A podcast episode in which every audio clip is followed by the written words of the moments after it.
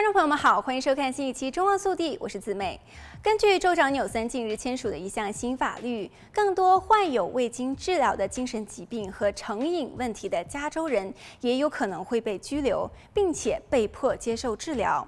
此举旨在帮助彻底改革加州的精神卫生系统，并且解决日益严重的无家可归者危机。新法律改革了该州的监管制度，扩大了严重残疾的定义，包括因未经治疗的精神疾病患者，或者是使用毒品和酗酒而无法满足自己基本需求的人，比如说食物和住所。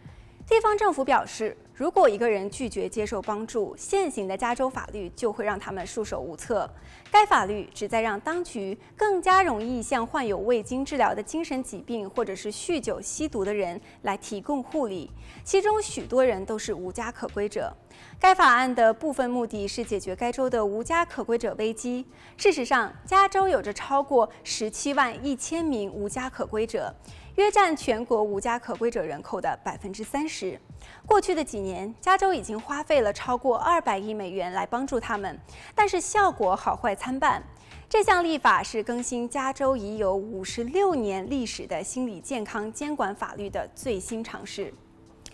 在这项安排当中，法院指定某人为另外一个人做出法律决定，包括是否接受医疗和服用药物。该法案得到了加州精神疾病国家联盟和加州各大城市市长的支持。他们表示，现有的监管法律使得向最需要的人提供心理健康治疗变得非常困难。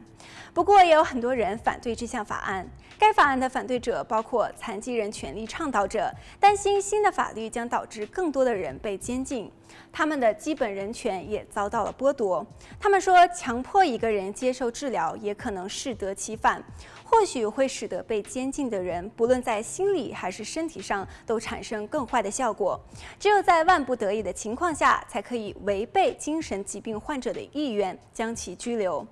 该立法旨在要为将患有精神疾病和毒瘾问题的人送入监狱系统，来提供一种替代方案。此外，该项法律将于二零二四年才开始生效，但是各县也可以将实施的时间推迟到二零二六年。好了，本期节目到这里就结束了，祝大家生活愉快，我们下期节目再见。